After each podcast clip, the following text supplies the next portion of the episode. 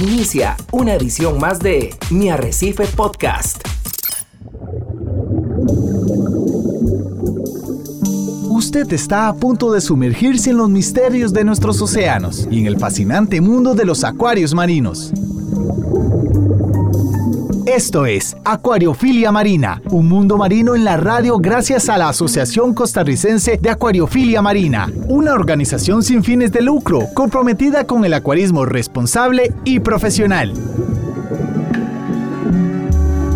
Muy buenos días, amiga y amigos. Está usted en sintonía de Acuariofilia Marina, un programa de la Asociación Costarricense de Acuariofilia Marina y que emitimos desde hace ya varios años por Radio Monumental, la Radio Costa Rica. Hoy en nuestro programa del día 9 de abril, Ricardo, donde el próximo sábado no vamos a tener eh, programa el sábado 16 por estar en medio de la Semana Santa, pero estaremos de regreso el 23 de abril para que lo tengan presentes. Nuevamente, muchas gracias por acompañarnos, que desde su lugar de trabajo, desde su oficina, desde su casa, desde su vehículo, la estén pasando de lo mejor y esos acuarios se mantengan de la mejor manera. Muy buenos días, Ricardo, ¿cómo estás? Muy buenos días, eh, don Hernán. Muy buenos días a todos los amigos que nos escuchan a través de las ondas radiales de Radio Monumental, la radio de Costa Rica. Gracias por ser parte de Acuariofilia Marina, iniciando esta mañana de sábado. Ojalá que usted que nos permite entrar a su lugar de trabajo, a su automóvil o a lo mejor a su hogar esté disfrutando de un hermoso día, que la esté pasando muy bien, ya en preparación para Semana Santa y sabemos que muchos ya están libres para la próxima semana.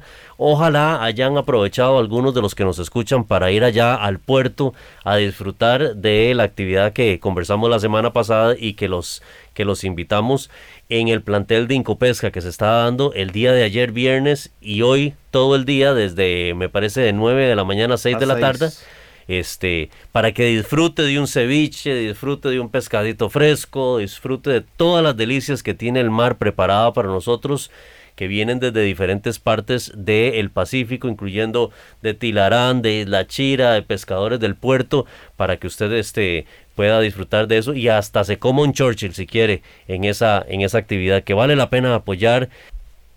Entonces, para que la gente se haga presente en Ferimar, hoy hasta las 6 de la tarde hay tiempo para ir a, disfrutar de eh, la actividad que organiza Incopesca y que también la Cámara de Turismo de Punta Arenas está respaldando, don Hernán. Y hace, a excelentes precios, Ricardo. Eh, realmente una oportunidad para adquirir pescado fresco, mariscos frescos por mucho menos precio del que conseguimos por acá en el Valle Central. De paso, comemos rico por allá, visitamos el Parque Marino y hacemos un buen paseo familiar aprovechando este fin de semana largo. En el Cocal de Punta Arenas. En el Cocal de Punta Arenas, excelente. Ricardo, hace rato veníamos valorando proponerle a nuestros amigos de Acuariofilia Marina un tema eh, interesante como todos los que vemos, que tiene sus detalles, que eh, algunos pueden estar más cercanos a unas marcas, a otras marcas, pero tal vez pienso yo que en el programa de hoy podríamos hacer un esfuerzo de trascender las marcas y entender la importancia que hay en el fondo de lo que son las mediciones de parámetros. Todo el tema de los test, cómo interpretar los tests, por qué son importantes eh, los tests en nuestro pasatiempo. Sin duda alguna, hay marcas de mayor confianza, otras de menor confianza. Hay detalles de cuál es la vida útil que puede tener un reactivo, etcétera, etcétera. Pero creo que podríamos dedicarle una buena parte a hacer conciencia de que en la medida en que manejemos parámetros correctos, nuestros organismos van a vivir de la mejor manera. Sí, así es, eh, don Hernán. Permítame saludar a Pablo Díaz, que lo tenemos en el Control Master Monumental. Don Hernán, parte de las responsabilidades que vienen con tener un acuario es el medir el agua, porque lo hemos dicho en innumerable cantidad de veces. Aquí nosotros no cuidamos peces, no cuidamos corales, lo que cuidamos es agua, es calidad de agua y la forma de saber si nuestra agua está saludable o está dentro de los parámetros esperados es midiéndola, es viendo ese dash del carro, por decirlo así, en forma gráfica, de cómo están los parámetros del agua. Y permítame invitarlo a usted que nos escucha a través de las ondas radiales para que nos visite nuestra página de Facebook, ASOCAMCR, y en la foto que acabamos de subir hace escasos minutos, cuéntenos un poquito de cuál es el parámetro que más usted vigila y cuál es inclusive el tipo de test que usted eh, prefiere para poderle saludar y poder comentar un poco a través de nuestras redes sociales. Don Hernán, hay algunos que acostumbramos a medir nuestro acuario manualmente porque hay equipos de, medición automática más comúnmente que otros. Hay gente que considera que hay algunos parámetros que hay que medir en forma diaria, otros en forma semanal, otros en forma eh, a lo mejor cada dos semanas o inclusive mensual. Pero es muy importante poder estar cerca de esa medición, especialmente con los parámetros más críticos, porque el secreto de este hobby es la estabilidad, como lo hemos llamado en muchas ocasiones. Estabilidad y consistencia en el tiempo de esos parámetros. Yo digo que el acuarista tiene que pegarse como estampilla a un parámetro. Si le gusta la alcalinidad un poquito alta, de 10 de KH, o le gusta mantenerla un poquito más hacia los niveles del mar de 7.5, no importa. Pero péguesele como estampilla y evite fluctuaciones. Porque podríamos decir, no, es que yo estoy dentro de parámetros, sí, pero un día la alcalinidad la tengo en 7.5, otro día me subió a 10.5 y luego me bajó a 8, etcétera. Y eso no nos va a dar estabilidad. Entonces tenemos que también tener consistencia en el tiempo de, los números, del, rango que adoptemos, ¿verdad? Y el tema aquí de fondo, Ricardo, es que tenemos un ecosistema cerrado. Y segundo, que tenemos organismos que han evolucionado a lo largo de miles de millones de años para un entorno acuático con ciertas características. Es eh, pretender que al ser humano lo lleven a un lugar con altas temperaturas fuera de lo normal para lo que ha sido su proceso evolutivo y creer que se va a comportar de forma sana. Podrá vivir algún tiempo, no tal vez eh, si no es muy abrupto el, el cambio, pero eso sin duda alguna le está comprometiendo su capacidad de respuesta para atender problemas, más cuando se dan dificultades que supongamos que esa persona se la llevan a vivir a 65, 70 grados eh, de, calor y ahí un día resulta que subió a 90 o a 100. Y es lo mismo que está pasando con nuestros peces. Evolucionaron para una alcalinidad determinada, para una salinidad determinada y nosotros, por tener un ecosistema cerrado, tuvimos tal vez el error de dejar el grifo abierto y esa salinidad eh, bajó abruptamente o mal calibrado el refractómetro subió abruptamente y lo mismo con cualquiera de los otros elementos. Entonces, al final es eso, entender que tenemos organismos que han evolucionado a lo largo del tiempo y que tenemos que reproducirles las condiciones ideales. Estas condiciones ideales significan condiciones donde el pez o el coral o esa estrella o ese cangrejo, etcétera, camarón, aún teniendo ciertos umbrales de tolerancia, siempre esté en rangos adecuados. ¿Por qué? Porque lo hemos dicho muchas veces, a veces una pareja o unos payasos tienen un, umbral a la salinidad mucho más amplio, más elástico, y entonces la salinidad baja sensiblemente y uno dice, pero no les ha pasado nada. Eh, pero ese umbral no necesariamente es el que tiene otro organismo. Entonces, cuando les comprometemos ese entorno, significa que lo dejamos expuesto, tal vez apenas está sobrellevando, es como el carrito que está subiendo esa colina, y ahí va suavecito, suavecito, como que sí llega, como que no llega a la parte alta, pero si en el camino se le atraviesa algún obstáculo y tiene que frenar, después ese carro no levanta y no llega. Y es lo mismo que le pasa a nuestros peces. Van comprometidos con su sistema inmunológico, con sus condiciones, porque tal vez desvían energía para compensar temperaturas, salinidad, etcétera, y se viene un problema en el acuario y ya no tienen energía de dónde sacar para hacer esas compensaciones extras. Sí, totalmente de acuerdo, don Hernán. Y eso también nos lleva a meditar en el hecho de que no deberíamos de estar cambiando productos antojadizamente todo el tiempo, que vengan a variarnos los parámetros. A veces pasamos de una sala a otra sin siquiera tener el cuidado de qué significa eso en, el impacto al ecosistema y qué nos puede arrastrar. Ahora, yo le pregunto a usted, don Hernán, usted tiene un poco más, perdón, más de años que yo en la acuariofilia. La, la, tecnología, los equipos, las mediciones, los tests han avanzado muchísimo en los últimos 15, 20 años.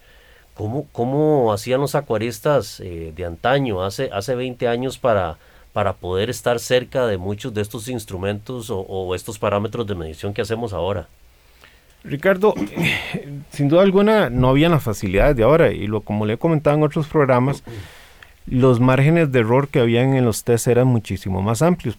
Por eso es que se decía, tenga el acuario lo más absolutamente limpio de nutrientes que pueda. Porque la precisión de aquellos test de nitratos y de fosfatos no era la precisión que hoy tenemos. Entonces, aun cuando nos estuvieran marcando casi en cero, aún había nitrato y había fosfato. Eh, sin duda alguna, el eh, cometer errores y aprender de los errores eh, era una escuela importantísima a falta de, de, mayores recursos y eso obligaba a leer, como digo yo, el acuario, ponernos al frente de esa pecera, ver cómo están los organismos y ver cómo está la extensión de pólipos, si hay alguno que no esté dándole bien eh, algún ajuste que hicimos, etcétera. Entonces había que aprender a leer. Hoy día yo creo que la masividad de penetración que ha tenido el pasatiempo lo que dice es que ha, ha sido un pasatiempo que ha evolucionado siendo más accesible la posibilidad de tener las cosas porque facilita mayor variedad de productos, mayor variedad de accesorios, organismos criados en cautiverios que ya aprendieron a consumir alimentos eh, procesados, etcétera. Entonces, eh, sí, Ricardo, no, ha sido, cuando uno echa retrospectiva, no ha sido un proceso fácil, el que, eh, como decíamos en el programa tal vez anterior, el que sufría una pérdida, eh, tenía una frustración y probablemente se retiraba permanentemente. Hoy día eh, echas para adelante porque encontrás más asesoría, más grupos que te motivan y te dicen cuál fue el error que cometiste. Antes la ausencia de esa información no, no, no nos permitía eh, ver cuál fue la piedra con la que pegamos para evitar que tropezáramos eh, de nuevo. Pero sin duda alguna, el medir los parámetros, es fundamental para reproducir ese ecosistema que le cree el entorno adecuado a los organismos.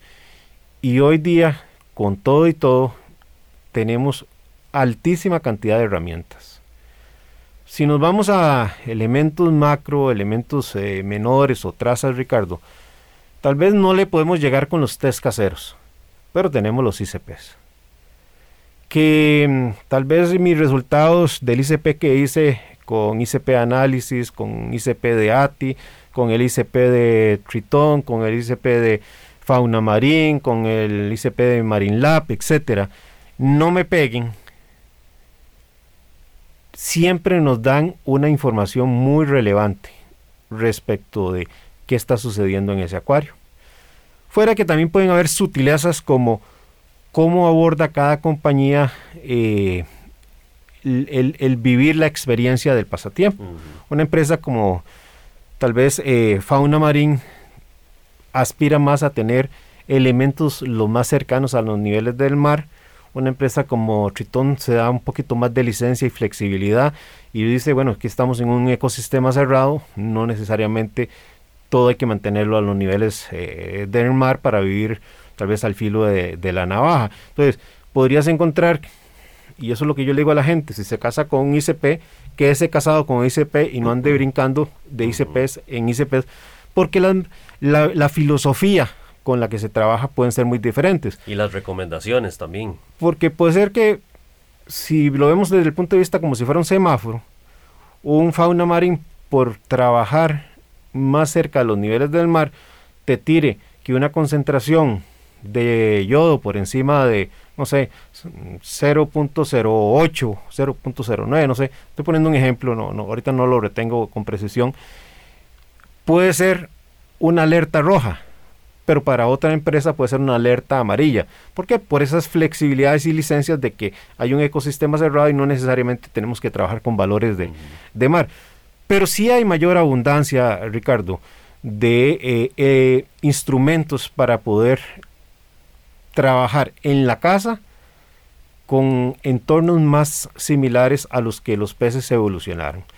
Eh, en lo personal a mí me gusta trabajar con redundancias, entonces eh, procuro tener, cuando sospecho la duda de alguna lectura, de algún parámetro importante, alcalinidad, tengo el Alcatronic, pero si me diera una lectura donde digo yo, esto no está como, como sonándome bien porque veo esa lectura de la pantalla, del, del, acuario, del cristal, la veo bien. Eh, entonces echo mano tal vez al HANA Checker de, de alcalinidad para tener una segunda opinión. Y lo, señalo porque lo mismo nos pasa con la, con la salinidad.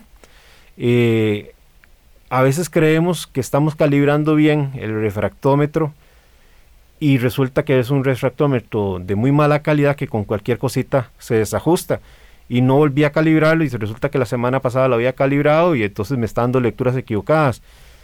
Y entonces recibimos un ICP que me dice que el sodio está altísimo y la gente no lo ve mal, pero eso significa una salinidad alta. Y si tenemos una salinidad alta, producto de la sal artificial que estamos usando, deberíamos también de suponer que los otros elementos también probablemente me van a salir altos. Eh, sobre todo si es un acuario joven con pocos organismos. Si es un acuario ya grande con colonias, pues va a haber una depilación de elementos que va a variar eh, según los consumos. Pero en un acuario joven, si yo tengo una salinidad alta, probablemente tengo el resto de parámetros altos. Y nuevamente tenemos que entender que aún entre mismas especies los umbrales de tolerancia son diferentes. Entonces, a veces vemos que con una salinidad de 1027 perdí una acropora, pero las otras acroporas están muy bien. ¿Por qué? Porque esa acropora en particular que murió tenía un umbral de tolerancia a la salinidad muchísimo más estrecho que el de las otras. Pero puede ser que esas otras tengan un umbral al, yodo más estrecho, pero aquella que había muerto por problemas de salinidad lo tuviera más grande. Entonces, aún dentro de una misma especie, los umbrales varían y eso es importantísimo que el acuarista lo tenga claro, porque no es poco frecuente, Ricardo, que es, que yo veo que todo está muy bien en mi acuario, pero a mí no me pega tal Acropora Deep Water, por poner un ejemplo. Y hay pequeños detalles por los umbrales de tolerancia que sí hacen diferencia. Entonces, usar test de calidad, fundamental. Usar sales de calidad, fundamental. Y hoy día con la posibilidad de hacer ICPs, eh, tenemos que aprovechar esa herramienta. Nuevamente, tenemos peces muy caros, tenemos corales muy caros, corales que los compramos de un pequeño frac de par de centímetros a colonias y vale la pena que no los perdamos de la noche a la mañana por no realizar una medición una, dos, tres veces eh, al año. Claro, también eso va a variar en función de qué tanta densidad de vida, eh, organismos tengamos en, en el acuario. No es lo mismo el acuario joven que también tiene parámetros más inestables por ser un acuario joven, recién ciclado, que un acuario maduro, pero también puede ser un acuario maduro que el propietario haya querido mantener una densidad de corales muy baja porque le gusta tener un espacio negativo eh, visual muy amplio, entonces tiene una, dos, tres colonias muy bonitas, pero el resto es espacio abierto para, para los peces, pero con un acuario maduro. Entonces los consumos van a variar, aunque sean acuarios de 50 galones los dos, aunque tal vez hayan empezado eh, al mismo tiempo, etcétera, etcétera. Sí, sí, don Hernán. Y, la importancia de los test inclusive es hasta, como lo dijo usted, hasta desde el ciclado. Porque cuando nosotros estamos ciclando un acuario, especialmente el acuario eh, marino, eh, uno de los principales eh, parámetros que vamos a estar midiendo constantemente es la salinidad para asegurarnos que lo llevamos al nivel que queremos. Y una vez que estamos eh, ya con la mezcla de sal correcta, vamos a empezar ese proceso de ciclado, ya sea con roca muerta, roca viva, eh, con sustrato vivo o muerto, etcétera, y vamos a tener que empezar a ver cómo se comporta el ciclo de nitrógeno en, en ese acuario, cómo va a estar la, eh, el nivel de amonia, cómo va a estar el nivel de nitritos y eh, eventualmente el nivel de nitratos, porque hasta que pasemos ese semáforo en verde, como lo decía usted anteriormente, no podemos ir a la siguiente parte, ¿verdad? De ya empezar a introducir seres vivos en este acuario. Entonces, qué interesante es entender que desde los primeros pasos debemos de hacernos de test adecuados que nos permitan tener mediciones adecuadas, porque a veces escatimamos. Y yo he visto eh, comentarios de algunos acuaristas que dicen, no, necesito el test más barato. Y, hay algunos test, ¿se acuerda usted que inclusive tradicionalmente en el acuario de agua dulce utilizábamos unas tiritas para mojar en el agua y nos daban ciertas lecturas? Creemos que ese tipo de test las podemos llevar a la, a la parte marina eh, y, o test a lo mejor que no son tan exactos y que nos dan un parámetro ahí eh, cercano tal vez a la realidad o no tan cercano. Y, y, creemos que por ahorrarnos algunos colones no entendemos el efecto que podríamos traer verdad usted usted dio el nombre de dos de dos sistemas eh, uno automático y otro manual que, que, tienen su costo, ¿verdad? El caso mío también con, con, el tridente que yo mido los tres parámetros principales, pero también tengo redundancia, utilizo HANA Checkers también eh, en algunos parámetros, porque a lo mejor a mí me gusta más el HANA Checker para la parte de alcalinidad y la parte de nitratos, pero me gusta más el de Salifer para magnesio, por ejemplo, ¿verdad? Entonces, eh, las diferentes marcas comerciales se han especializado más en algunos parámetros, pero qué importante es hacerse de test de calidad y no escatimar en esa parte. Yo creo que el mensaje tiene que ser, entendamos que esos organismos han evolucionado para un entorno determinado, que hay umbrales de tolerancia que varían de unos y otros y que por tanto el hacer estas mediciones es garantizarles que tengan ese hábitat en condiciones ideales para crecer, reproducirse, tener un sistema eh, inmune robusto, etcétera. Y entender que por ser un ecosistema cerrado, los parámetros van a variar. Si vivimos cerca de la costa, si es un acuario pequeño, eh, la habitación es caliente, etcétera, la tasa de evaporación va a ser muchísimo mayor y tal vez esa medición de salinidad eh, no tenga que ser semanal o quincenal, sino debe ser diaria. Eh, lo que quiero decir es que todo va a variar de un acuario a otro. no hay una receta universal. El acuario joven es frágil, sus parámetros van a cambiar constantemente. Un acuario maduro tiene parámetros más estables. Tenés ese acuario joven donde metiste varios peces y aquel amoníaco que no estaba presente puede generarse a través de un pico de amoníaco porque además el ciclado no fue correcto. Entonces, cuando salgo del ciclado no necesariamente tengo que dejar de hacer eh, las mediciones de, amoníaco. Ya en un acuario maduro probablemente ya no volví a hacer eh, mediciones de, amoníaco, un acuario que ya se ha retirado de ser un acuario recién ciclado. Y luego no solo nos tenemos que eh, limitar a las mediciones de los elementos, ya hablamos eh, otro tipo de mediciones, Ricardo, por ejemplo el pH. Tenemos temas de eh, los famosos eh, compuestos de nutrientes, fosfatos, nitratos. Y luego yo incluiría otro que para mí también es muy importante, que tiene que ver con ese cuidar el agua, la calidad de agua que usamos, que es un equipo sumamente barato, pueden dar alrededor de, no sé, 6, 8 dólares, que son los TDS, los lectores de total de sólidos disueltos, que son muy importantes para saber la calidad del agua que estamos usando para rellenar el agua evaporada, para preparar la sal. Eh, te lo puedo decir que eh, no pocas veces me hacen consultas de, es que yo uso tal marca de sal que tiene una alcalinidad alta entonces, como siempre tenía una alcalinidad alta, me pasé una sal X con una alcalinidad más baja. Pero mi alcalinidad sigue subiendo, nunca me, baja, no le adito alcalinidad separada ni nada. Aquí hay dos, dos, problemas comunes, Ricardo, que se pueden presentar. Que el test esté equivocado o bien que el agua que se utiliza viene con cargas, ya sea de carbonatos eh, de calcio, eh, inclusive de otros elementos eh, pesados, lo hemos discutido en otros programas, lo que es el cobre, el, el, el, organismo mundial de la salud tiene determinado una X por ciento que no es dañino para la salud humana pero ese porcentaje es sumamente alto, por ejemplo, para un coral. Entonces puede ser que el agua para consumo humano que le esté llegando a usted en su casa tenga una presencia de cobre que no es dañino para su salud, pero si lo utiliza para preparar el agua de sal, sí va a ser dañino para, para los corales. Entonces, ¿con qué frecuencia tengamos que medir eso, es, estos parámetros? También depende de qué tan joven o viejo es el, el acuario qué tan baja o alta sea la carga biológica que tiene el acuario, pero creo que podemos profundizar después del corte comercial.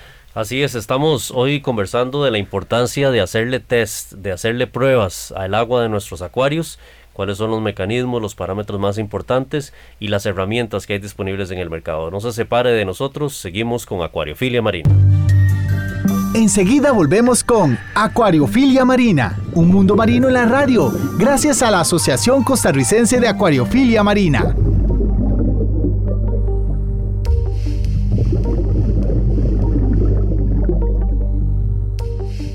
Mi Arrecife Podcast. Muchísimas gracias por estar en sintonía de Radio Monumental, la radio de Costa Rica. Estamos en Acuariofilia Marina, un programa de la Asociación Costarricense de Acuaristas Marinos. Hoy estamos hablando sobre la importancia de hacerle pruebas al agua de nuestro acuario, que es parte de las responsabilidades que tenemos por tener un acuario eh, marino o de agua dulce y el por qué es importante tener esas lecturas muy cerca para saber eh, el estado de salud del agua que tenemos y por ende el estado de salud de los seres vivos eh, que tenemos. Don Hernán, hablamos que los test o las pruebas son importantes inclusive desde el día uno que uno quiere tener un acuario, desde el momento en que empezamos con el proceso de ciclado, qué importante es venir a, monitorear parámetros como la salinidad, el amoníaco, los nitritos, eh, pero que tampoco son, son test que una vez que superamos el ciclado necesariamente hay que votar, como nos han dicho muchas veces, eh, he, visto, he visto en los foros, bueno, ya yo pasé el ciclado, ya tengo eh, presencia de, nitratos eh, dentro del acuario, ya no tengo nitritos, no tengo amonio, entonces ya esos test los voto porque ya no los voy a usar nunca más. Y, vea qué interesante porque debemos de acordarnos que inclusive las cuarentenas necesitan de test también para medir. Nosotros tenemos que muchas veces hacer hasta un ciclado de una cuarentena si fuese necesario para poder ser utilizada. Y en las cuarentenas inclusive vamos a utilizar algunos test que no utilizamos en los tanques principales. Una prueba de ello, un ejemplo de ello es el test de cobre. Eh, cobre, correcto. Sí, sí, sin duda. Ah, ahí en el tema de los test, Ricardo, la principal atención que tenemos que darle es que los reactivos no estén caducos. Eh, lamentablemente a veces no vemos esa letra pequeña que está en la, en la caja y resulta que estamos haciendo test con un reactivo que venció hace seis meses, hace un año. En el mejor de los casos, lo que podemos tener es una desviación y en el peor de los casos, lecturas totalmente erróneas que nos eh, hacen a, tomar decisiones que luego a la postre traen resultados eh, trágicos, ¿verdad? Y el otro es utilizar eh, test que son baratos. Eh, hay algunos test que yo no los les confiaría mi acuario por la importancia que tienen, ¿verdad? Tal vez en la parte del ciclado uno dice voy a invertir en ese test porque lo que necesito es tener una lectura de amoníaco y nitritos y, listo. Pero hay marcas de marcas, como hay sales de sales y etcétera, ¿verdad? Entonces, yo creo que tenemos que prestarle eh, principal atención a los test de alcalinidad por supuesto, como ya dijiste vos, en la parte del ciclado, eh, amoníaco y nitritos, pero digamos, ya salimos de esa etapa eh, y no, no sin dejando también de lado el tema de la cuarentena. en el día a día, o semana a semana, quincena a quincena, el tema de la medición de la alcalinidad, la medición del calcio, la medición del pH, los fosfatos, los nitratos, por supuesto la salinidad, la temperatura es eh, muy muy importante y ahí podría yo incluir otros eh, como sería el magnesio bajo el entendido que sí es bueno medirlo, tal vez no con una alta frecuencia. Eh, si usted hace un ICP con cierta regularidad, pues nunca va a tener que hacer un, test de, magnesio. Pero si no hace ICP, sí debería medirlo con, no sé, cada dos, tres meses.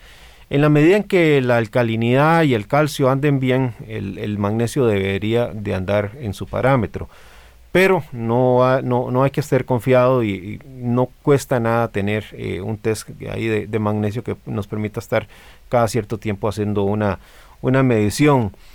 Eh, hay otros elementos de, que yo se los conferiría luego ya solo al ICP, Ricardo, aunque existen test que podamos tener en nuestra casa como el del estoroncio que, que tal vez, tal vez me anime a tenerlo, eh, me merece alguna confianza el margen de error que tienen, pero si no le confiaría a un test casero de los que podemos adquirir para medir, por ejemplo, el yodo o el potasio, porque las trastadas que he visto que se cometen por el gran margen de error que tienen es eh, importante. En el peor de los casos puedes convertir una, a, una montipora eh, a un color oscuro, eh, si tenías un exceso de, potasio, pero en el peor de los casos te la puedes cargar, ¿verdad? Entonces, eh, ahí es donde digo yo, eh, la medición de ICP con alguna frecuencia, si el acuario es viejo, como tal vez el mío, de yo, yo hago ICP cada mes, cada dos meses. si un acuario recién ciclado, yo no le recomendaría hacer muchos ICPs, tres al año, cuando mucho, ir buscando el, intermedio conforme el acuario y las piezas eh, de coral y el desarrollo de todos los otros organismos se vayan dando. Eh, a veces no, no, comprendemos, por ejemplo, el consumo que hace el alga calcárea, eh, y es importante ya cuando se tiene un acuario grande, o cuando le da por crecer desaforadamente, ¿verdad? Entonces, ahí es donde uno dice, vale la pena medir ciertos otros elementos. El de la salinidad para mí es eh, un tema importante. He visto muchos acuarios con muchísimos problemas por una salinidad incorrecta y las personas tienen lamentablemente o un hidrómetro em, que no se le da mantenimiento y se le van acumulando eh, residuos en el, en el peso que de la, de la agujita y te van a dar lecturas equivocadas o un refractómetro eh, que nunca se calibra. Que nunca se calibra, eh, se calibra mal, o ya es viejito y el tornillito que usamos para eh, ajustarlo ya va cediendo con el tiempo y entonces esa calibración va perdiéndose en cuanto a la sostenibilidad del tiempo. Entonces, hay otras opciones que hoy día, por ejemplo, HANA nos, nos da una opción muy interesante que te hace de una vez la compensación de, de temperatura, entonces eh, son de los instrumentos que sí son accesibles para nosotros.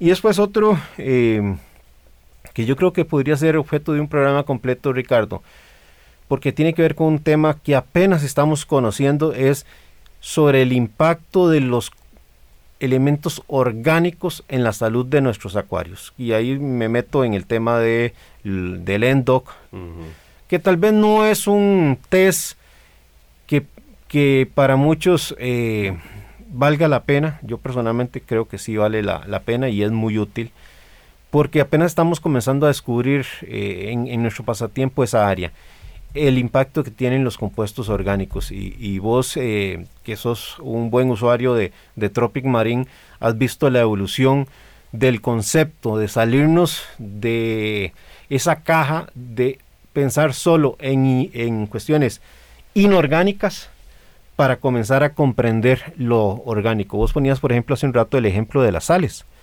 Una persona que se pasa de X marca, tal vez, imagínate vos, a una de Tropic Marine, donde eh, está la eh, Bioactive, o vos me corregís porque manejas mejor el tema, que tiene lo de los polímeros para el manejo de los orgánicos, y resulta que se le hizo un desequilibrio porque tal vez tenía una sal que sí, le daba una alcalinidad alta, le daba un calcio aceptable alto, con nutrientes manejados, pero se pasó a una marca que tiene polímeros para manejar los, los, compuestos eh, orgánicos.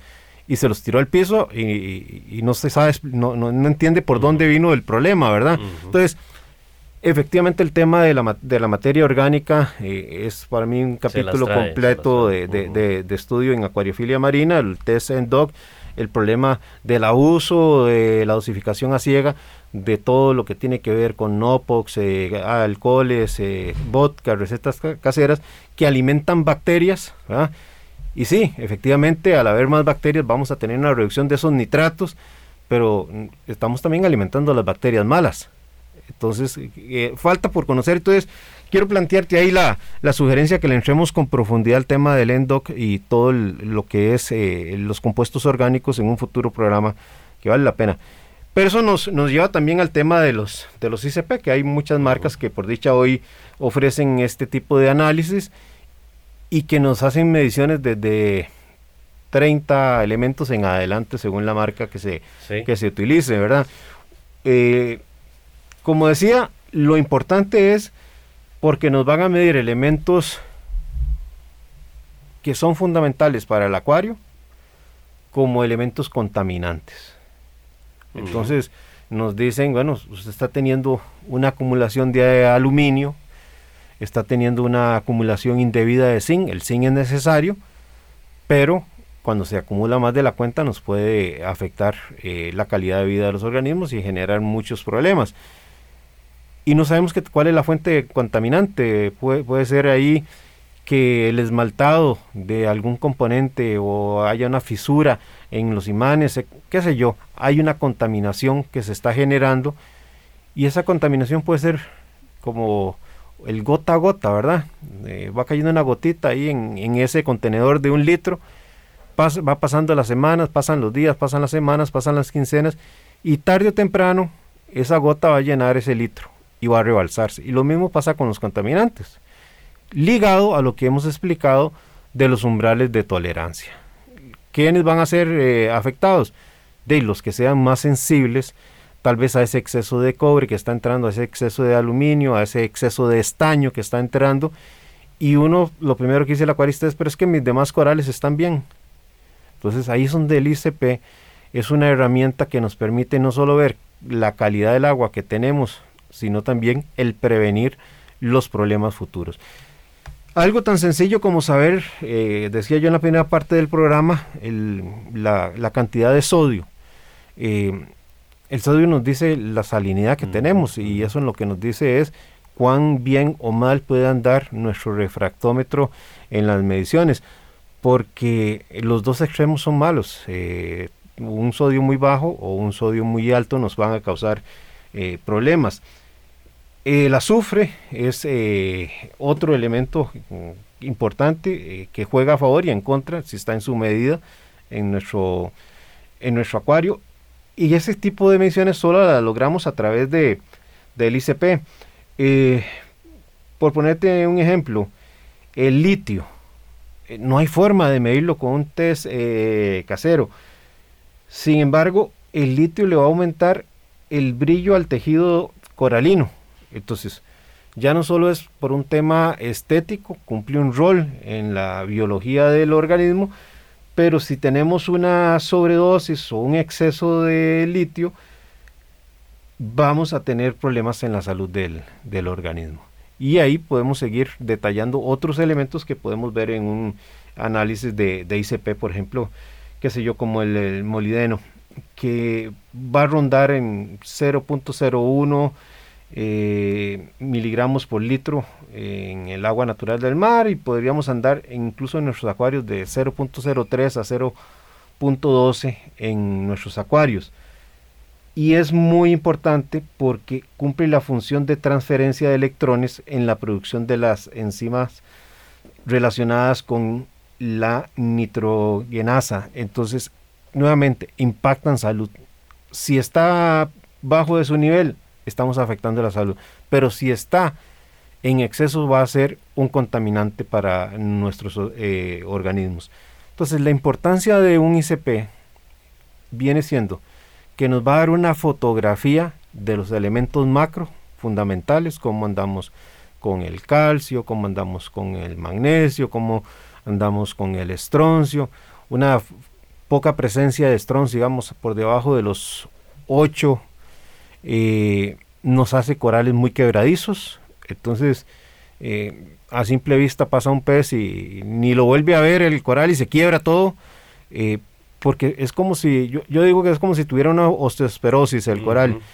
Si, el, si el estroncio estuviera en su nivel, de 8 a 10, tal vez hasta 12, eh, tenemos un coral muy fuerte. Entonces, si tenemos alcalinidad buena, magnesio bueno, calcio bueno y estroncio bueno, vamos a tener una formación de estructura ósea eh, fuerte, robusta para, para, el coral. Entonces, esa fotografía a nivel de elementos grandes nos, nos da ese detalle, si andamos bien o andamos mal. Cuánto por debajo de lo aceptable para esa marca estamos y cuánto es lo que habría que dosificar para alcanzar. Porque no necesariamente tenés que comprar los productos de esa marca que te hace el ICP. Hoy día, las, por dicha, las empresas han aprendido a que si yo no hago ICP, sí le voy a dar a través de una calculadora al, al acuarista cuál es la dosis que tiene que aplicar de mi producto en particular. Entonces, si te dice que tenés una deficiencia de 2 ppm de, estroncio, tal vez yo no tengo que comprar el producto de esa marca de ICP para hacer la reposición, puedo ir al de otras marcas porque me dan una calculadora donde dice, ok, si usted tiene que dosificar 2 ppm, esta es la cantidad para este producto que usted tiene que aplicar. Por otro lado, como también señalamos, tiene todo un apartado de los elementos contaminantes en los que deberíamos de obviar y nos da esa alerta temprana de qué podría estar pasando. ¿Qué hay en el agua? Viene del RODI, cayó en algún mantenimiento, algún niño que recibimos de visita a la casa le echó algo, etcétera. Hay tantas cosas, un simple contacto ahí mal de, la parte eléctrica de nuestros equipos y comienza a falsear el estaño, ya comienza a, crearnos un contaminante. Eh, fuera del, del tema de los contaminantes, luego venimos a otros elementos que ya no se miden en partes por millón, sino partes por billón con B, que realmente eh, ya ahí hay que afinar el lápiz, porque a pesar de que pueden ser contaminantes como el cobre, son necesarios para la actividad metabólica o celular de los organismos. Sí, así es, eh, don Hernán. Yo creo, don Hernán, que hemos mejorado la cultura del acuarismo eh, invitado en este hobby en forma general toda la industria a que los acuaristas se preparen mejor con mejores test. Creo que los ICPs en general, independientemente de la marca, han ganado más terreno en el mercado. Eh, si nos ponemos a pensar en toda la información que nos da un test como eh, el de Tritón, el, el, ICP de Tritón, que nos da 42 elementos, y ya lo decía usted muy bien, tenemos los elementos macro, los metales indeseables, los elementos traza, son 42 elementos de lectura y hasta nos da recomendaciones para poder arreglar los problemas. Pero no solamente han venido a subirle la barra de mejoría y de conocimiento de agua a los acuaristas, han venido a subirle la barra a los productos de industria a las sales que se venden en el mercado, porque ya no te venden una fórmula. Quedan expuestas. Claro, claro que quedan expuestas. Entonces ya te das cuenta qué sales realmente cumplen con los parámetros que ellos prometen o no prometen, ¿verdad? De pura entrada. Y ya sabemos aquellas que tienen deficiencia con respecto a las fórmulas que se encuentran en, en, el océano en forma natural, que bien lo comunicabas y lo decías anteriormente, es a lo que ha, ha evolucionado, a las condiciones a las que ha evolucionado estos seres vivos. Pero si nos devolvemos un poco, don Hernán, hay gente que inclusive llega a cuestionar si hacer una inversión que tiene un costo determinado de hacer un ICP realmente vale la pena y realmente justifica. Y, he escuchado inclusive comentarios acerca de gente que dice, yo nunca realmente mido nada en mi acuario, solo hago cambios de agua cada semana o cada dos semanas y así me la juego y mi acuario está, está normal. Eso es casi como decir, yo voy a manejar mi carro sin instrumentos y, funciona y se maneja, pero eso se convierte en una bomba de tiempo eventualmente. Entonces, ¿qué recomendamos nosotros que haya que tener de test? Perdóname, Ricardo, que no solo una bomba de tiempo, es que tenemos un organismo viviendo comprometidamente. Lo tenemos en parámetros para los cuales no evolucionó. Entonces no está viviendo, está sobreviviendo. Y cuando se viene un problema, lo, lo, que pensamos es que tuvimos el problema por lo que sobrevino. Pero ¿quién no nos dice que si ese pez no hubiera estado sobreviviendo, sino viviendo con un buen sistema inmunológico, con una buena tasa de vida, que hubiera podido sobrellevar ese problema? Esa es la parte que no se analiza cuando dice, no es que a mí no me pasa nada, y todos mis peces y corales están pura vida y yo no mido absolutamente nada. Cuando se viene el primer petardillo, vive en un problema, se murió el organismo y se achaca el problema a ese petardillo. Cuando probablemente, no digo que va a ser la regla, pero hubiesen habido otras condiciones, tal vez ese pez hubiera enfrentado de mejor manera ese problema porque no lo estamos manteniendo al filo de la navaja. No es lo mismo una persona que tiene comprometida su salud eh, con una eh, situación grave del sistema inmunológico y tiene que enfrentar un resfrío, sin duda alguna va a estar comprometido. Pero otra persona que no tiene comprometido el sistema inmunológico le da el resfriado y sale adelante. Ese es precisamente el punto en tener los parámetros en correcto rango en nuestro acuario. ¿Cuántas oportunidades le estamos dando a nuestros organismos para sobrevivir? Sí, así es. Entonces, eh, lo que recomendamos nosotros es tener los test necesarios para poder hacer esas mediciones. Indudablemente el test de salinidad, como lo decíamos anteriormente, es un test que hay que tener, que hay que estar calibrando para asegurarse que eh, esa base fundamental de una salinidad correcta esté siempre en el acuario debemos medir la, alcalinidad y aquí eso es un tema de cada cuánto deberíamos de medir la alcalinidad. Yo sé que usted, don Hernán, tiene equipo automatizado y todos los días tiene lectura y varias veces inclusive al día, pero cuando no había equipos especializados automáticos había que hacerlo manual. Y la pregunta es, ¿cada cuánto habría que medir alcalinidad? Mira, lo que se usaba antes era mucho cambio de agua, Ricardo. Cambios de agua muy frecuentes. Porque era lo más cercano a lo que podías tener de reposición, porque no, no sabías qué es lo que tenías que reponer. Volviendo al ejemplo y vinculándolo al ejemplo que daba anteriormente y vinculándolo con esto que estás planteando, por ejemplo, una concentración muy baja de yodo, eh, decimos por debajo de los 30, eh, nada para, para, para dejarlo claro, el yodo debería estar entre 0.05, 0.08, perdón. Entonces, cuando tenemos una presencia de yodo por debajo tal vez de los 0.03, es donde uno encuentra ciertas situaciones. Por ejemplo, vamos a tener un tejido muy opaco en, en los corales, vamos a tener un pobre crecimiento en este coral, vamos a tener una sensibilidad a la luz. Y este es el punto al que quería eh, llegar. O bien van a ser más sensibles los corales a los parásitos, porque todo esto está afectándole el tejido al coral. Entonces, cuando se viene el, el, problema, vos, decís, es que todo estaba perfecto, pero hice un cambio de luz y se me fueron los corales. Y no pensamos que algo tan sencillo como un yodo bajo hace muy sensible a ese coral al cambio de, eh, de, iluminación que le hiciste. O bien, le echaste al problema de la pérdida del coral a la luz, o tal vez a esa plaga que eh, afecta al coral, eh, por ejemplo, ya sea un parásito o tenés un problema de, de dinoflagelados, y el, el, coral se hace más sensible a la toxina de este, de este dinoflagelado. Entonces le echaste el, el, problema a la aparición de ese parásito que afectó tu coral, ¿verdad?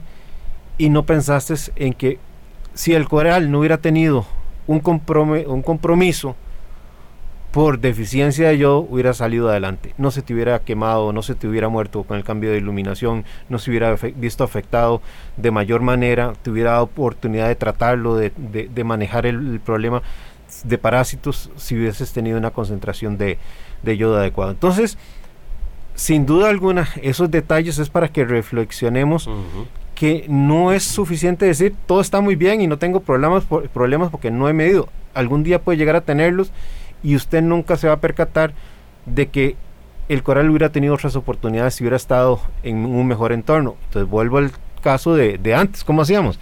Cambios frecuentes porque no había forma de medir un yodo que estuviera en rango normal. Entonces, ¿cuál era? Hacer cambios frecuentes de, agua, Ricardo. Y ya lo hemos señalado en este programa, don Hernán, que que aún haciendo cambios de agua frecuentes, no, reponemos. La única forma de reponer al 100 es hacer un 100% cambio de agua. Exactamente. Lo que no sea 100, siempre va a dejar una deficiencia. Exactamente. Entonces, podemos tener los test caseros que nos permiten leer alcalinidad, calcio, magnesio, nitratos, fosfatos, que son los principales, salinidad, como lo dijimos anteriormente, pero ahí da la importancia de hacer un ICP con cierta frecuencia, a lo mejor si si usted quiere acercarse a hacer un ICP, a lo mejor una buena recomendación dependiendo la madurez del acuario es cada tres meses, cada seis meses, por lo menos un ICP para conocer cómo están esos elementos menores, eh, porque recuerde que también es tan importante reponer los elementos mayores como los elementos menores a través ya sea de los cambios de, de, agua, como lo dijimos anteriormente, pero también a través de aditar elementos traza, que hay muchísimos productos en el mercado para hacerlo. Te voy a poner ya otro extremo para que veamos la importancia del ICP. Hemos puesto ejemplos puntuales de qué sucede si un elemento está por de más o está por de menos. Pero no hemos puesto ejemplos, por ejemplo, cuando tenemos una relación de equilibrio entre componentes. Voy a poner algo, para todos es clásico la relación calcio, magnesio y, y alcalinidad. Entonces voy a poner algo muy diferente que no es medible con un test casero. ¿Qué podría ser, por ejemplo, la relación de equilibrio que debe haber entre el fosfato y el yodo? Cuando tenemos un yodo, porque lo editamos a ciega y se nos fue la mano, y el, y el fosfato, por ejemplo, se, puede, se encuentra abajo, 0.03, muchos de los corales SPS van a ponerse oscuros algo tan sencillo como eso. Es decir, no se trata solo de ver también el elemento de forma individual, sino las conexiones que pueden haber entre elementos y el fosfato y el yodo es una de esas eh, conexiones como la que hay con la alcalinidad del magnesio, como la que hay entre eh, fosfato y nitratos y así de otro tipo de conexiones que tal vez en algún momento extra podamos hablar, Ricardo. Sí, así es, eh, don Hernán. Entonces es importante estar haciendo esos ICPs con cierta frecuencia, pero también es importante eh, nosotros estar eh, teniendo una reposición correcta de elementos. Y de nuevo, no solamente a través de los cambios de agua, sino utilizando algunos tipos de productos. Don Hernán, ¿usted le gusta más los medidores digitales o sigue también con, con los tradicionales comparación de colores? ¿Por dónde anda esa preferencia? Y Ricardo, a ver, eh, es una pregunta capciosa. Te voy a decir por qué. Ya no, la vista mía no es la misma de antes, entonces sin duda alguna los digitales le favorecen a uno mucho. Pero el problema de todo aparato moderno es que estás expuesto a ellos. Eh, usar el frasquito y las gotitas que no tiene ninguna complejidad. Si se te daña la pantalla, del el, HANA Checker, si se descalibra, estás expuesto. Entonces, yo diría, tengamos nuestros, eh, nuestras redundancias eh, en los elementos principales que hay que medir para que vayamos a la segura, aprender a leer esa, ese cristal del acuario para ver cómo están los organismos y sospechar cuando alguna lectura nos dice que está correcta pero no está correcta. Así es, don Hernán. Y con esto nos despedimos, agradeciéndole a usted que nos ha acompañado en esta mañana, por supuesto, invitándolo para que siga en compañía de Radio Monumental, la radio de Costa Rica. Acuariofilia Marina, un mundo marino en la radio, gracias a la Asociación Costarricense de Acuariofilia Marina. Mi Arrecife Podcast.